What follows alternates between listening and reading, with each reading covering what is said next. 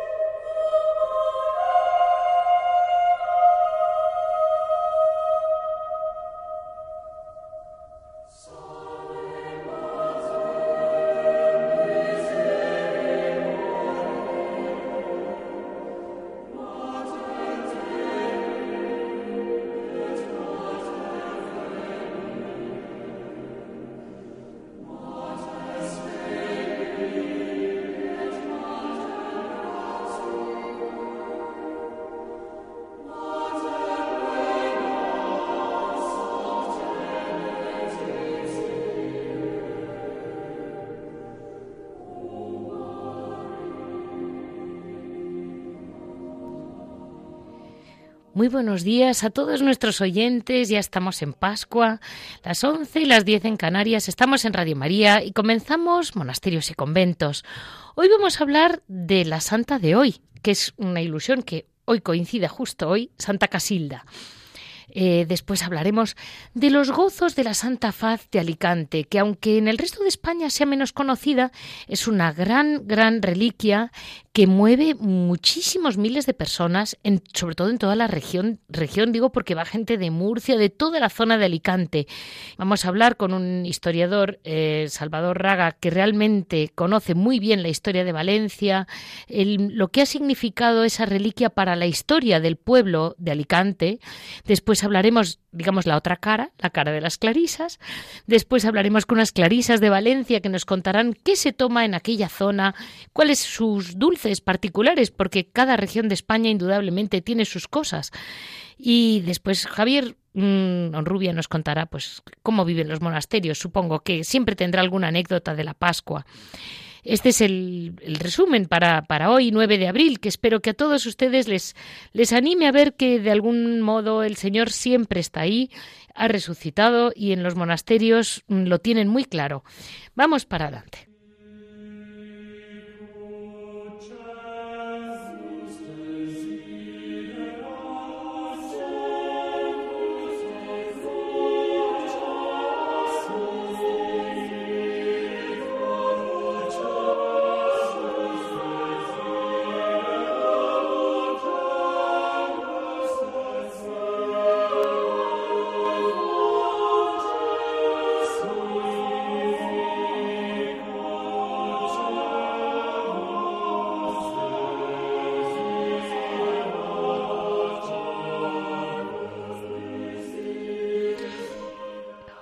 A hablar de Santa Casilda de Toledo.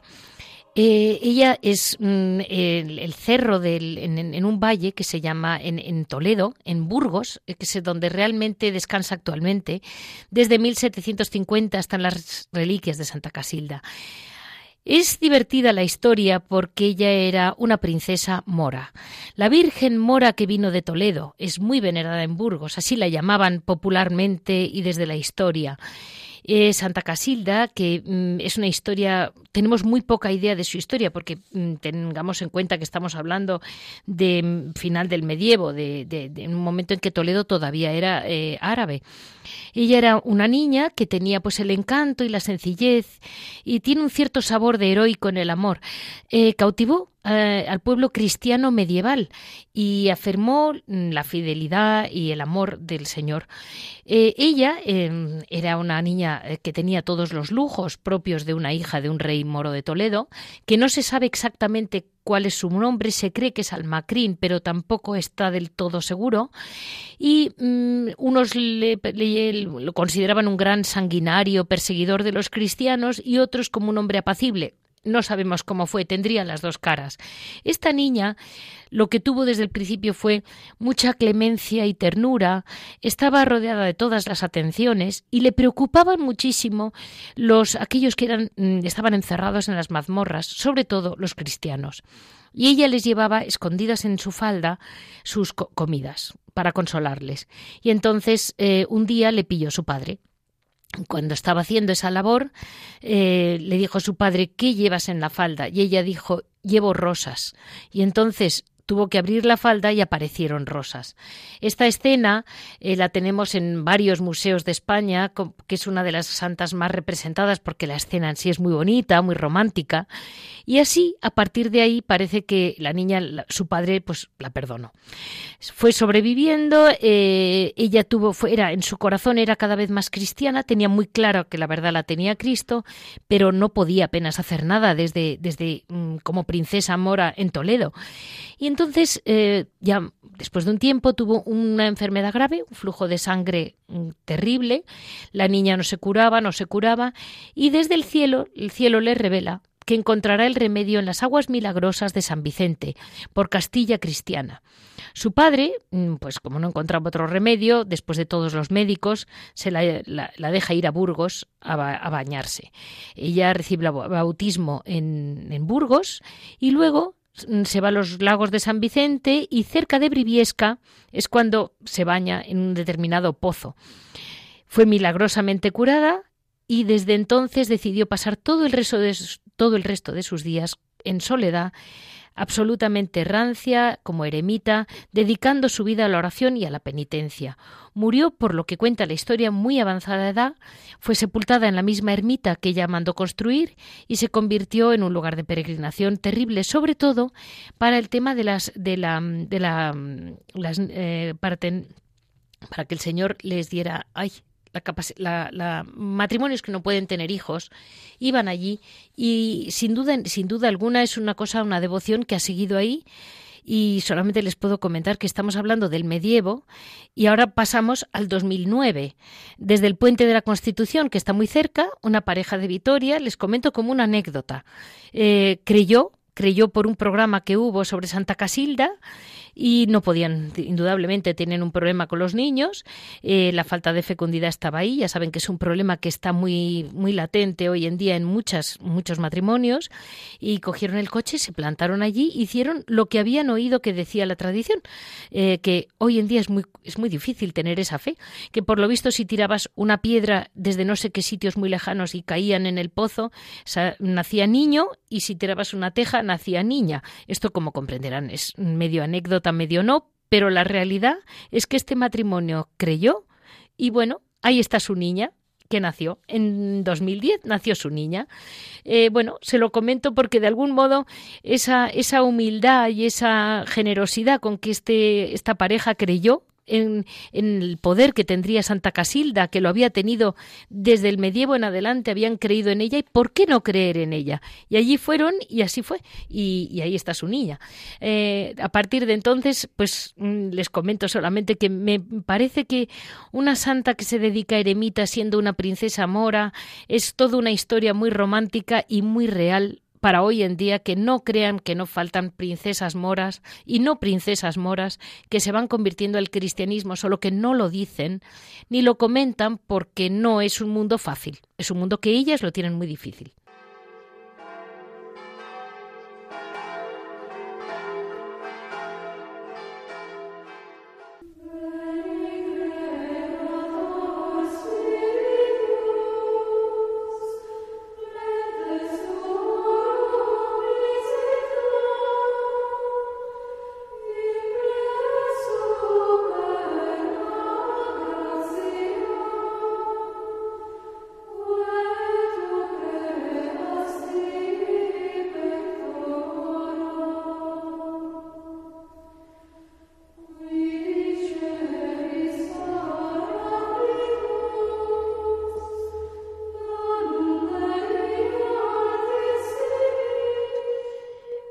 Les comentaba, hoy vamos a hablar de la Santa Faz, eh, por fuera del monasterio y dentro del monasterio. primero vamos a hablar con un gran historiador valenciano. Él es, el creador de los gollistes valencianos o gozos valencianos, que ha ido recopilando con verdadero trabajo, poco a poco, todos los llamados gozos valencianos, que son como poemas escritos por el pueblo a lo largo de la historia, que realmente es una belleza, porque cada pueblecito de Valencia tiene su gozo y su... Yo me imagino esos trovadores de los cuentos, creando esos, estos gozos que son espectaculares. Claro, muchos de ellos son a sus santos y a sus vírgenes locales, como es natural. Él además... Eh, como hombre inquieto y religioso, es un hombre fundador de la editorial Binatea, que los únicos beneficios son para niños pequeñitos que necesitan apoyo y tienen eh, mm, apoyos desde eh, mm, Burkina Faso a, los barrios más humildes de Valencia. Salvan niños de toda condición y los beneficios de los libros que le escribe son solamente para, para el beneficio de los niños. Su editorial se llama Vinatea y tiene varios libros de historia, toda muy mm, bastante eh, metida en la historia de Valencia, eh, en todo para beneficio de los niños. Eh, hoy vamos a hablar con él sobre la Santa Faz. Muy por encima les comento que el monasterio de la Santa Faz o de la, Verónica es un cenobio de religiosas clarisas, está en Alicante y en su interior se conserva esta, esta impresionante mm, reliquia que es la Santa Faz.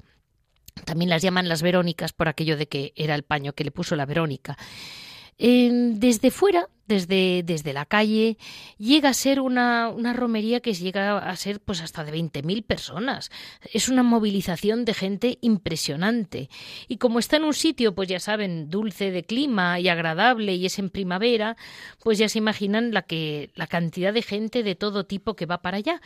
Pero yo creo que lo más bonito era conocer a fondo la historia profunda y los gozos a la Santa Faz que hay escritos en Alicante. Pero es Salvador realmente quien nos lo puede guiar. Muy buenos días, Salvador. Muy buenos días, Leticia. Muchas gracias por acordarte de mí. No, no. Esta ocasión. Es que realmente, mm, realmente es muy curioso porque es que tienes unos, una recopilación de gozos que realmente es, espectacular el trabajo que llevas hecho. ¿eh? Y ahora te voy a preguntar, eh, aquí eh, hay un, es una leyenda, es real, es realmente el paño de la Santa Faz.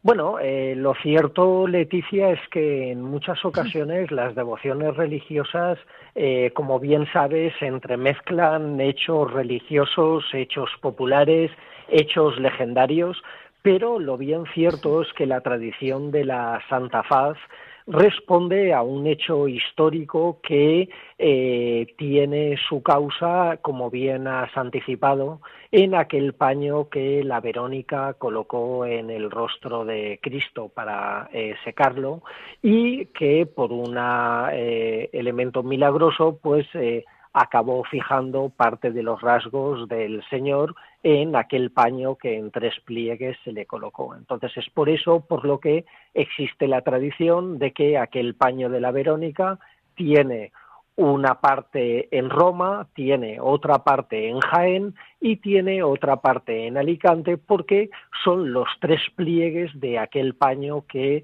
recibió eh, aquel reflejo o aquella silueta de la imagen de, Cristo. Entonces, eh, para los creyentes, obviamente, este es un elemento devocional y es un elemento religioso de primera importancia, pero como siempre, tendremos al agorero que pisa el suelo que básicamente que básicamente eh, negará negará cualquier tipo de, de, posibilidad científica a cosas que se han demostrado reiteradamente en la historia que son posibles aunque eh, como bien sabemos el escepticismo de algunos eh, se niegan a creer lo que no ven lo que no tocan e incluso lo que ven y lo que tocan. Sí sí totalmente. Vamos estamos en un momento y si no me equivoco, la primera realmente las, eh, lo trajo un, un Mosén, Mosén Pedro Mena, o era un hermano. Efectivamente, era un Mosén que en el siglo XV viaja a Roma y no se sabe exactamente bien cuál era la importancia de este Mosén, pero lo bien cierto es que una reliquia tan importante eh, para la cristiandad como uno de esos tres lienzos de la Verónica, a él le son entregados. Y además existía la tradición de que ese que concretamente a él se le entrega eh, se veneraba especialmente en Venecia porque con aquella enfermedad que lamina la población de las principales ciudades europeas durante cinco siglos, como es la peste. Imagínate el nombre que aquella enfermedad acaba teniendo a lo largo de la historia, peste, cólera, cólera morbo, peste negra, peste bubónica, peste mediterránea, muerte súbita. Imagínate, casi todas esas denominaciones que nos llevan prácticamente al, al escalofrío, pues él tiene la influencia suficiente como para que se le entregue en obsequio y además una reliquia especialmente venerada en Venecia porque se tiene por el pueblo veneciano como que les salva a ellos de la peste en una de estas eh, acometidas de la enfermedad. Y con estas, pues el Mosén Pedro Mena, estamos hablando del siglo XV, repito, la trae a Alicante y a partir de entonces pues va a tener toda la trascendencia que sabemos que la historia pues da a aquel hecho. Lo que, lo que, lo que me impresiona mucho es cómo, eh, bueno, aquella Santa Faz la guardan las religiosas, que, bueno, es, relativamente largo, luego lo comentaré, ¿no? Cómo llegan a, llegan a crear el, el monasterio allí, y crea hay un primer milagro que es que mm, trae la lluvia, ¿no? Había un, problema de falta de lluvia y el 17 de marzo de 1489 fue cuando le cae la, sacan al Cristo o la, imagen de la Santa Faz y le cae una primera lágrima. Y aquello fue, mm, bueno, pues a partir de ahí eh, se, se entendió que era un gran milagro y a partir de ahí empieza la lluvia y sus romerías son multitudinarias. Efectivamente, eh, antes eh, yo creo que te has dejado un cero a la hora de eh, cuantificar cuál es el número de fieles que cada año acuden a la romería de la Santa Faz. Aquí en Valencia sabes que somos muy dados al barroquismo, somos muy dados a la ampulosidad, a la exageración y también en las eh, manifestaciones devocionales populares como la de la Virgen de los Desamparados en Valencia, la Virgen del Lidón en Castellón y la Romería de la Santa Faz en Alicante, estamos acostumbrados a hacer las cosas a lo grande. Y es por eso por lo que de una manera estable más de 250.000 personas todos los años acuden a la romería de la Santa Faz en ese peregrinaje de ocho kilómetros que desde la concatedral de San Nicolás de Alicante hasta el monasterio de la Santa Faz, pues eh, va acompañando pues la, copia de la reliquia. Pero es una barbaridad de gente. O sea, no son dos 2.000. Yo, yo había entendido 20.000, pero me faltaba un cero. No, no, no, no, no, no. 250.000 personas, además de manera recurrente, no de manera puntual que en un año, por lo que fuera, porque cayó en determinadas fechas, no, de manera recurrente 250.000 personas. Es por eso por lo que podemos fácilmente determinar que este es un fenómeno totalmente arraigado en la población alicantina, que la Santa Faz en Alicante se tiene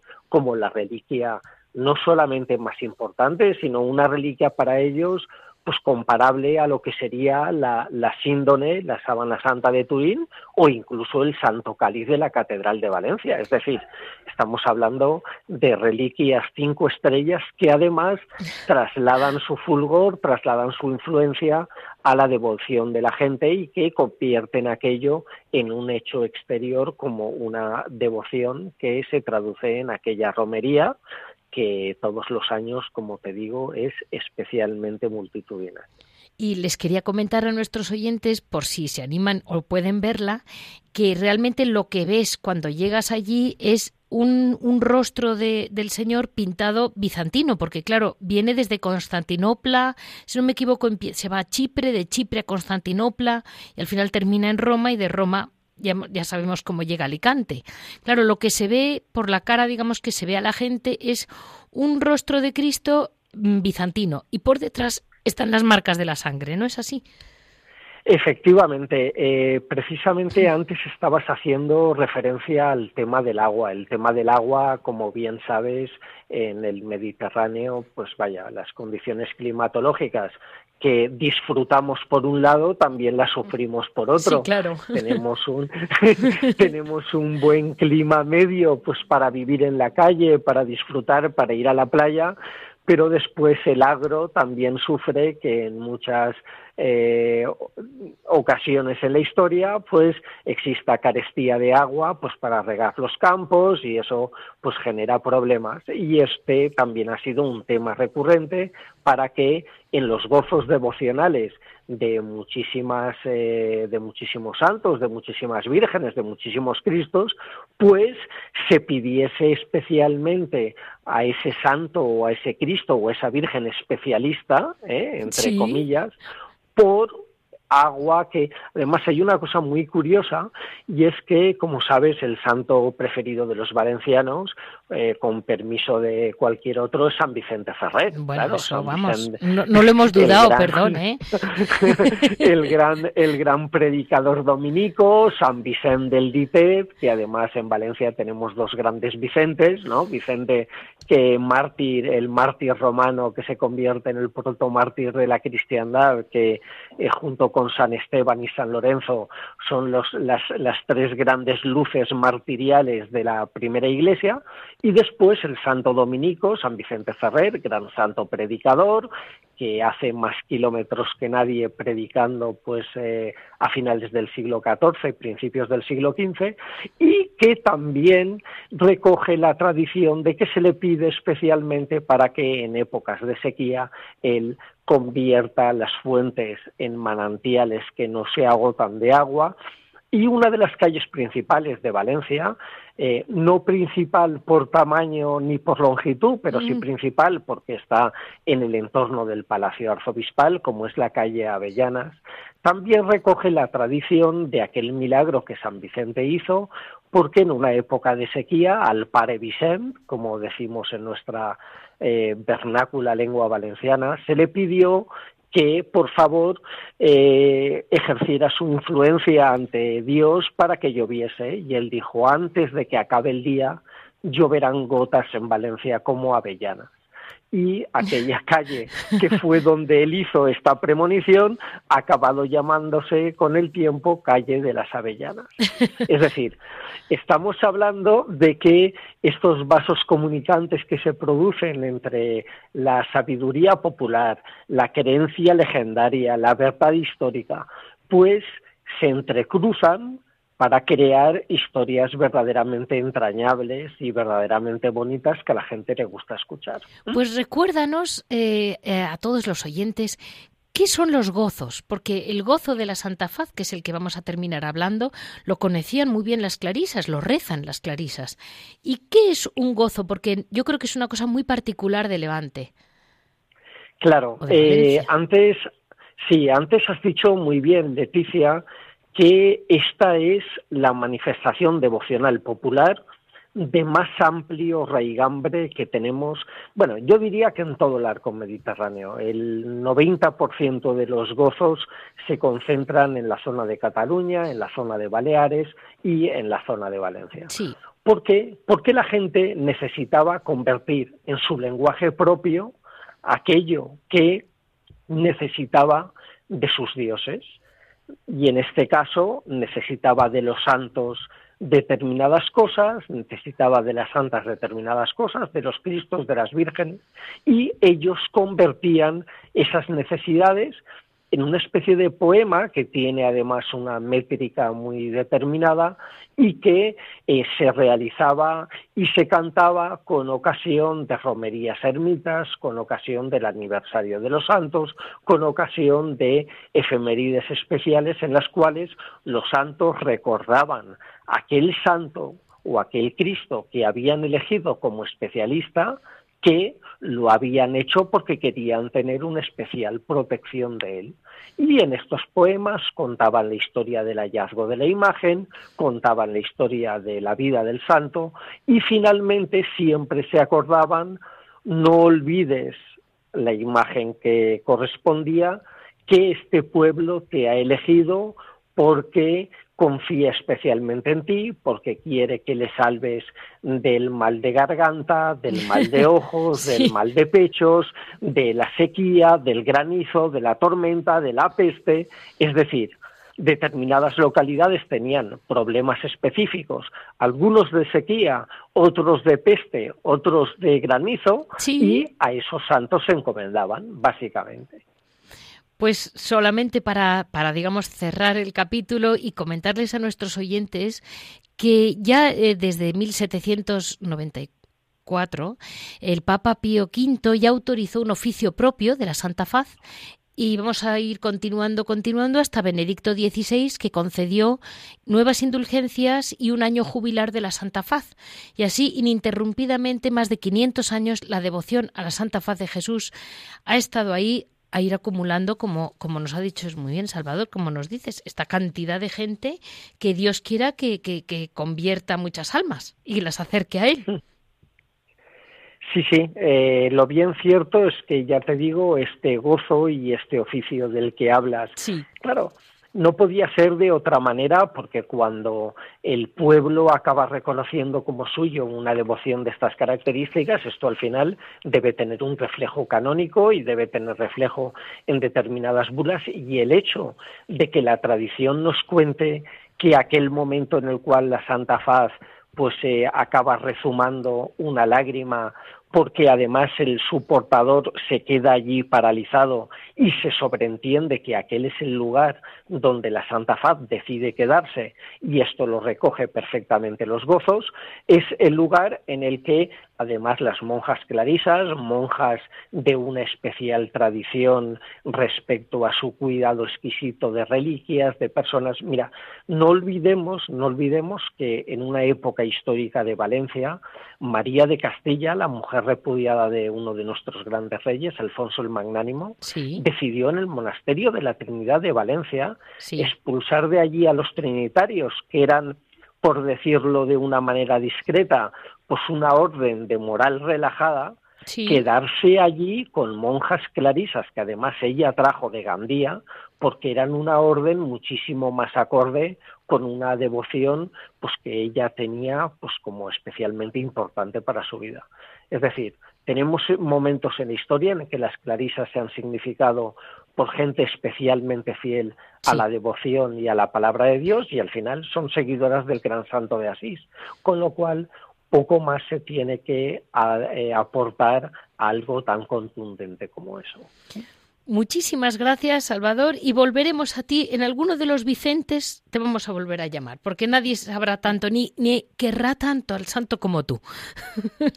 Bueno, ojalá, ojalá esta gran familia de Radio María pues eh, siga compartiendo todas estas historias que yo creo que nos hacen a todos mucho mejores. Mil gracias, Salvador.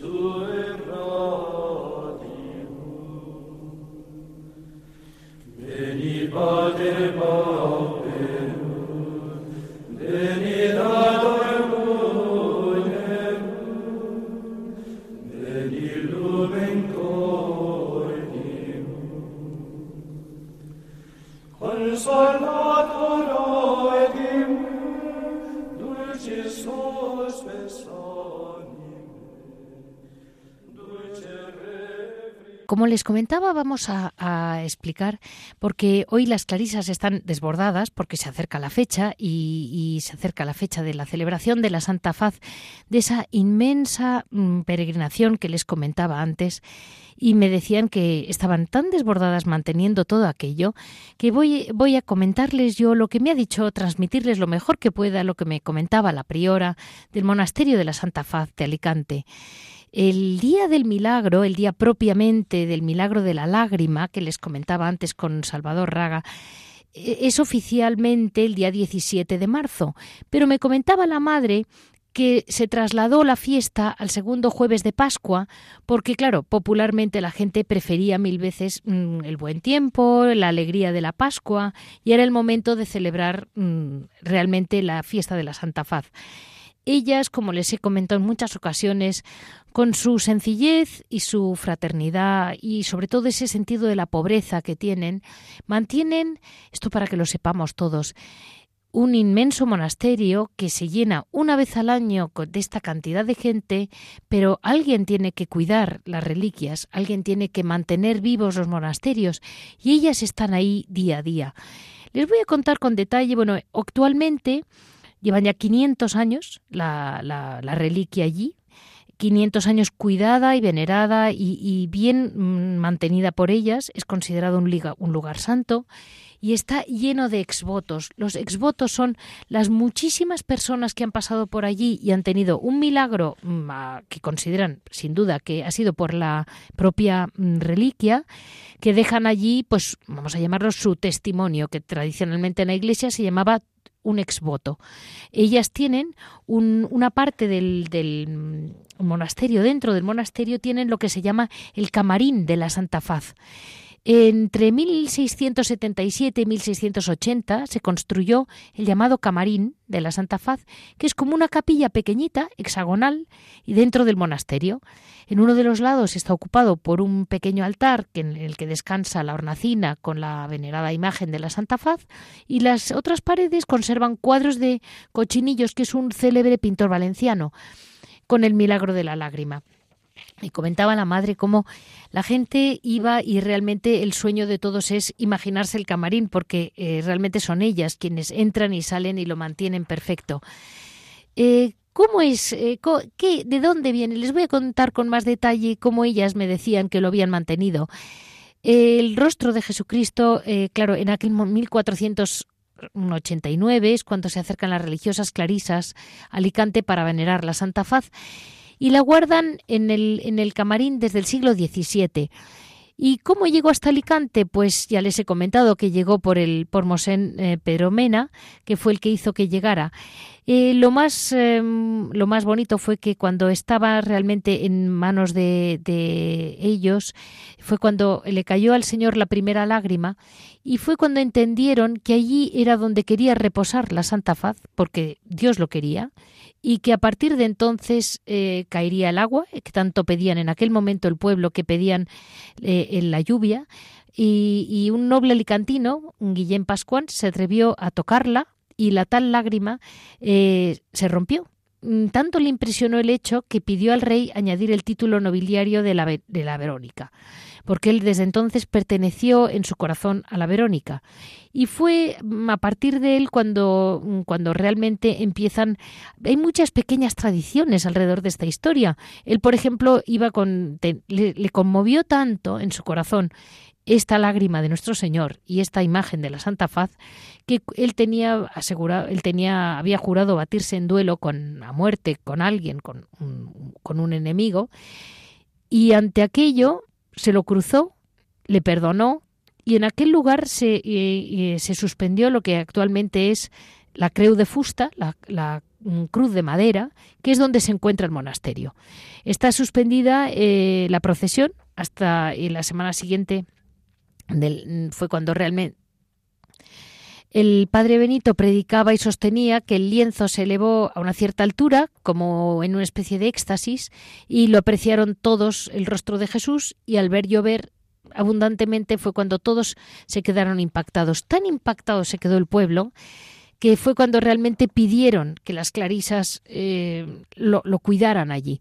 Se divulgó con muchísima rapidez por toda España. En 1490 se construye el primer templo. El, padre, el Papa Inocencio VIII otorgó indulgencias y Fernando II de Aragón concede el título de ciudad Alicante, que todavía no lo era. En 1496 es Fernando el Católico el que aprueba la cofradía de la Santa Verónica. En 1518 se funda el monasterio de las Madres Clarisas. El 30 de enero del 1525 el Papa Clemente VII aprueba el oficio y la misa de la Santa Faz. Eh, como los testamentos mm, fueron ordenando para cumplir las promesas del monasterio. En 1636 se ordena que el lienzo sea custodiado bajo cuatro llaves, dos en la autoridad civil y dos en la autoridad del monasterio, y así sigue siendo hoy. Dos lo tiene la autoridad civil de Alicante y dos lo tienen las madres. los distintos reyes de España protegen muchísimo el lugar y redactan normas muy detalladas de, mm, destacando cómo deben ser custodiadas y queridas aquella, aquel lienzo. Eh, destaca la, que escribió Carlos II en 1669, que se inaugura el templo actual. Eh, hasta, pues ya les he comentado antes, creo, pues el mm, San Pío, San Pío V, que autorizó el oficio propio, hasta Benedicto XVI, que concede el año jubilar. Todos aquellos años el lienzo estaba sobre una tabla de madera y podía ser visto por todos. Pero como, bueno, no tenían el mismo sentido que tenemos ahora, empezaron a querer llevarse trocitos. Y entonces iban y cortaban trocitos. Y entonces, por supuesto, eh, llegó rápidamente la orden de dictaminar la prohibición total de tocar el lienzo. Y en 1799 el relicario se hizo un gran relicario, luego se sustituyó por otro de mayor valor y ahí está, guardada eh, detrás de un cristal. ¿El lienzo se ha demostrado que es eh, válido? Por supuesto.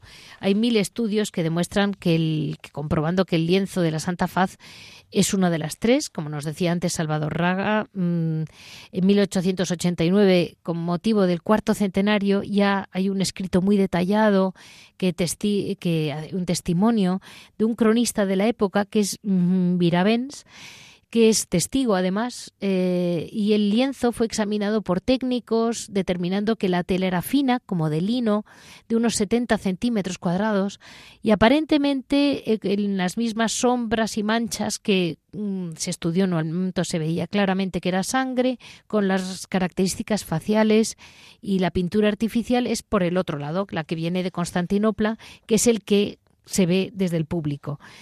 Realmente es muy emocionante cómo mm, después de todos estos años eh, ha ido que mm, eh, ha habido muchísimos milagros uno tras otro. Les comento este y ya no les cuento nada más porque las hermanas me van a matar. En 1526, el Juan Sebastián Elcano, desde el Océano Pacífico, redactó un testamento ordenando cumplir una promesa en el monasterio. Es decir, que esto, el, tema de la devoción a la Santa Faz llegó hasta los españoles que se fueron entonces a América y ya pidieron favores que se les cumplieron. Ya, eh, desde entonces empiezan los exvotos, vienen desde, eh, desde el llamado Nuevo Mundo y desde España y sobre todo de, gente que realmente estaba arriesgando su vida y confió plenamente en la Santa Faz. Eh, así seguimos y quería comentarle siempre a todos, no olvidemos nunca que detrás de una gran reliquia hay algo mucho más grande, que es que hay las vidas de las hermanas que siguen dando esa sencillez y esa mm, pobreza y esa, esa manera de vivir tan fraterna que tienen las clarisas, que cuidan y nos mantienen no solo en monasterio, sino la inmensa posibilidad de poder ir y querer al Señor con, con, el, con la devoción de vida de toda una, de toda una, pues lo que nos comentaba Vicente, ¿no? Tantísimos, 200.000 personas, es una barbaridad. Y que tengan aquello limpio, aquello bien tenido, bien amado sobre todo. Porque ella siempre, me decía la madre, lo más importante es que la reliquia se sienta eh, un verdadero reflejo de nuestro Señor, que aquí lo tenemos entre nosotras. Vamos a dar paso a el hora de labora.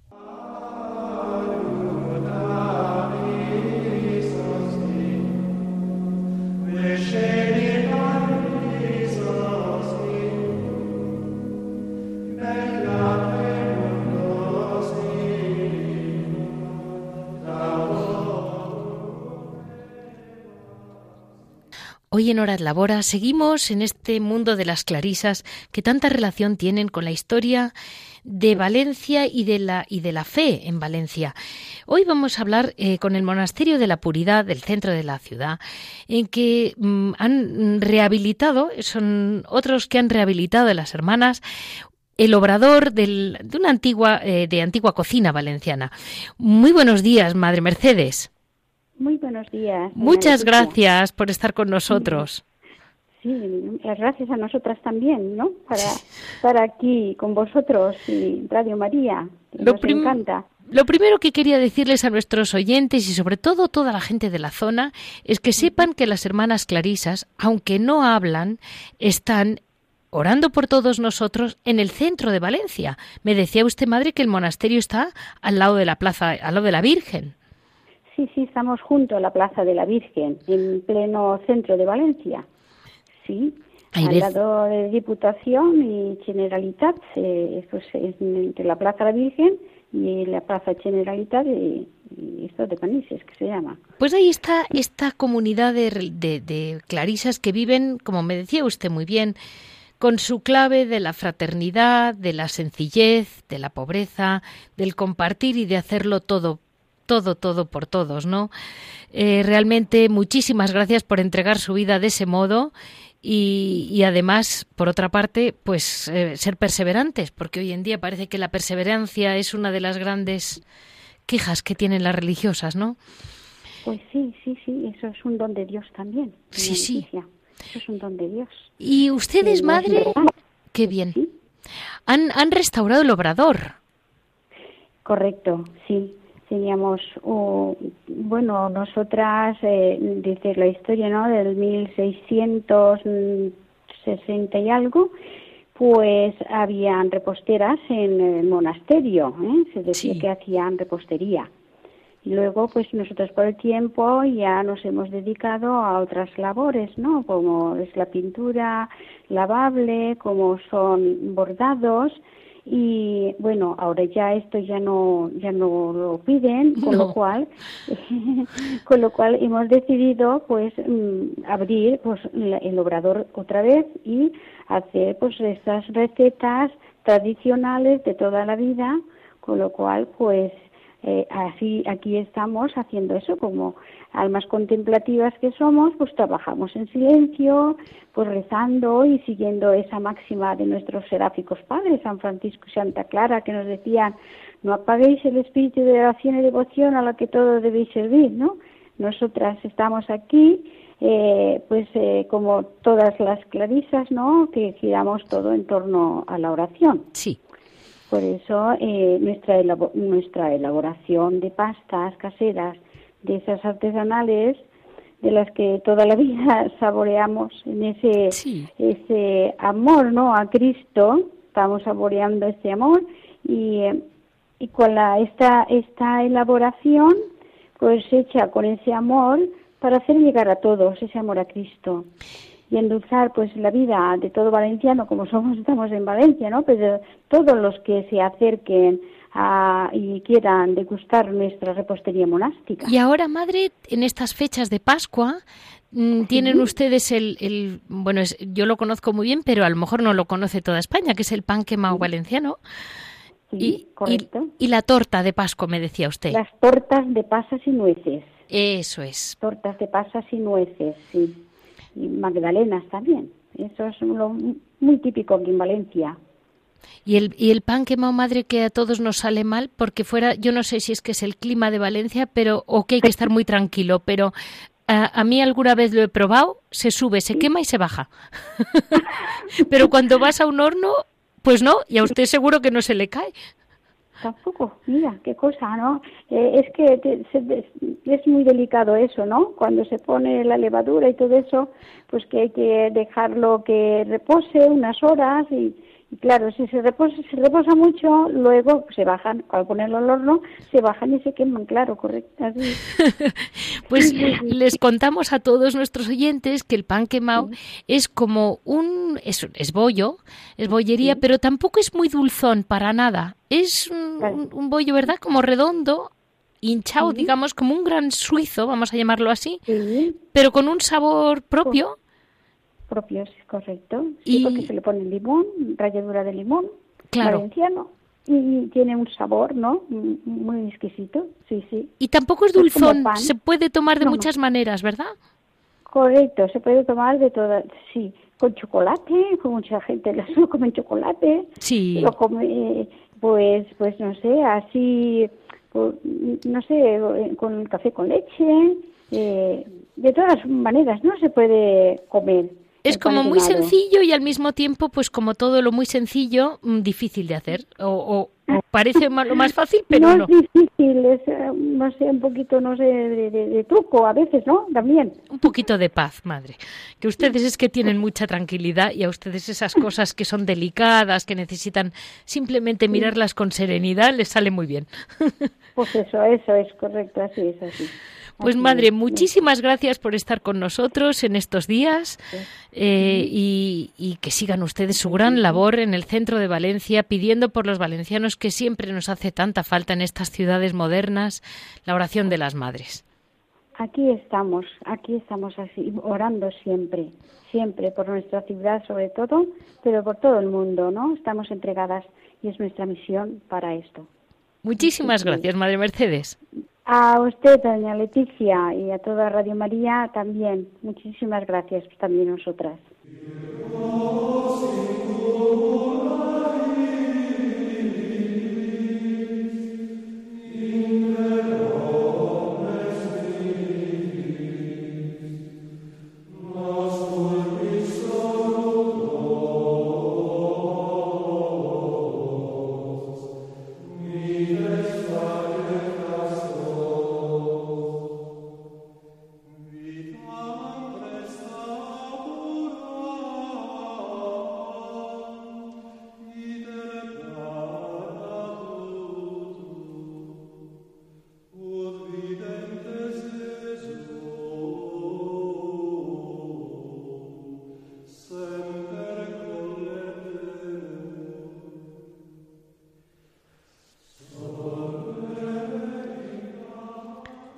Hoy en Piedras Vivas, Javier nos va a comentar lo que, desde su experiencia que está tan próxima a los monasterios, ha vivido en estos días de la Pascua de Resurrección en los monasterios. Muy buenos días, Javier.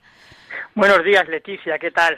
Pues siempre con la, con la alegría en, en, el corazón que te veo siempre.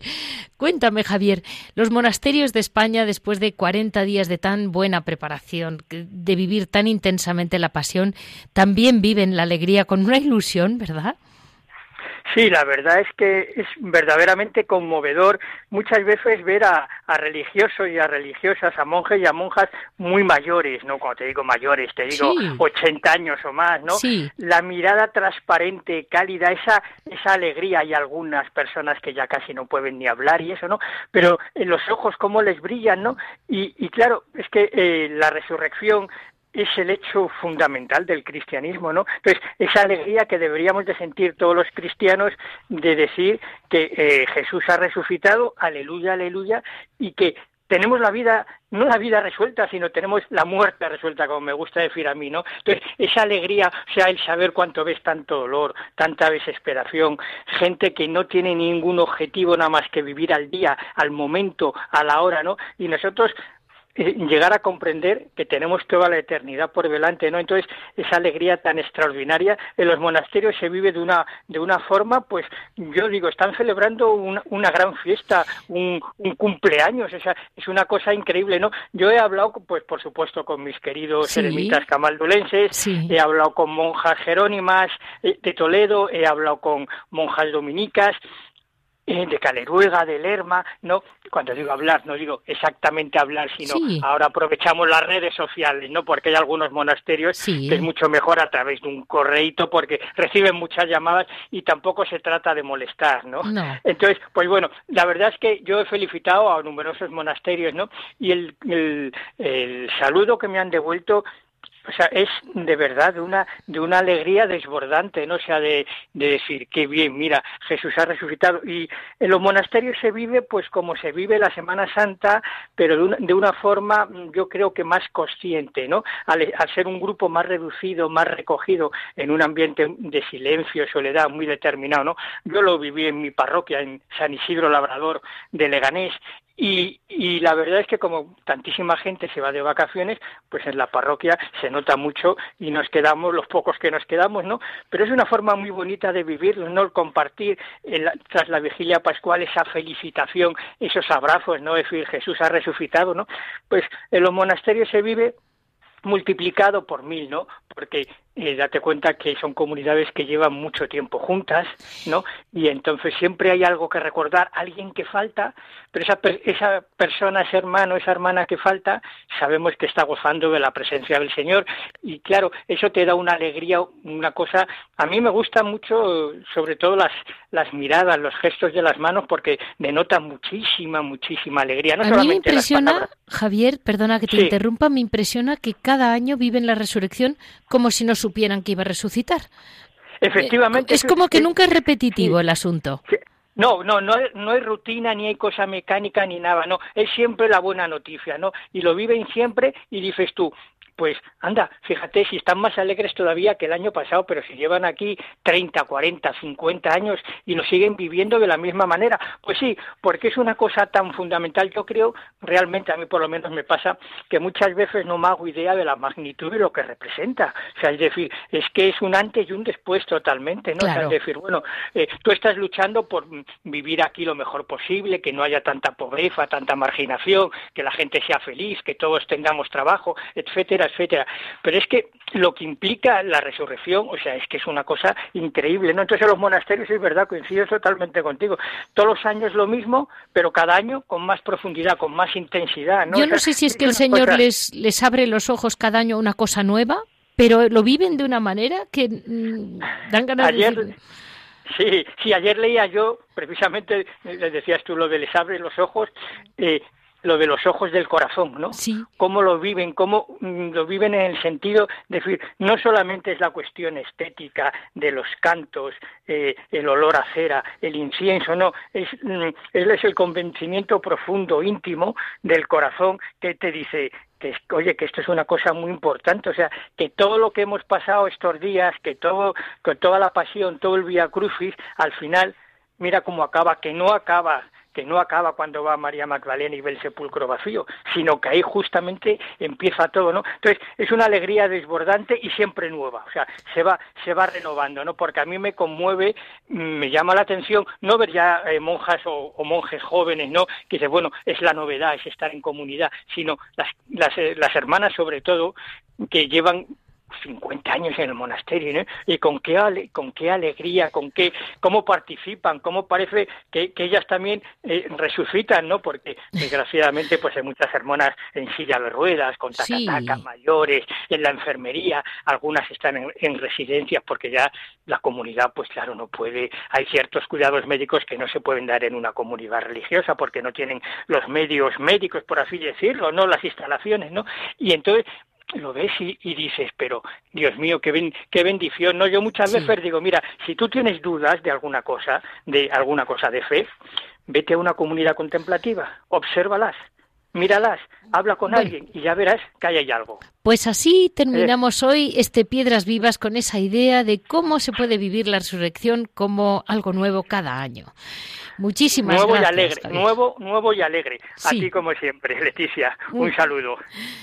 Este ha sido el programa de hoy, lunes 9 de abril. Mm, ya saben que para cualquier comentario me pueden escribir a monasterios y conventos arroba monasterios y conventos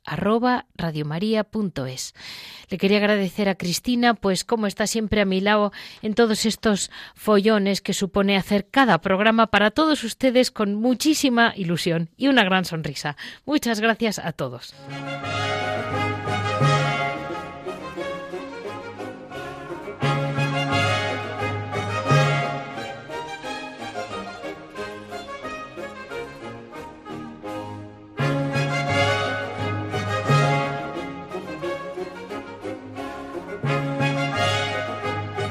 Han escuchado Monasterios y Conventos, un programa dirigido por Leticia Casans.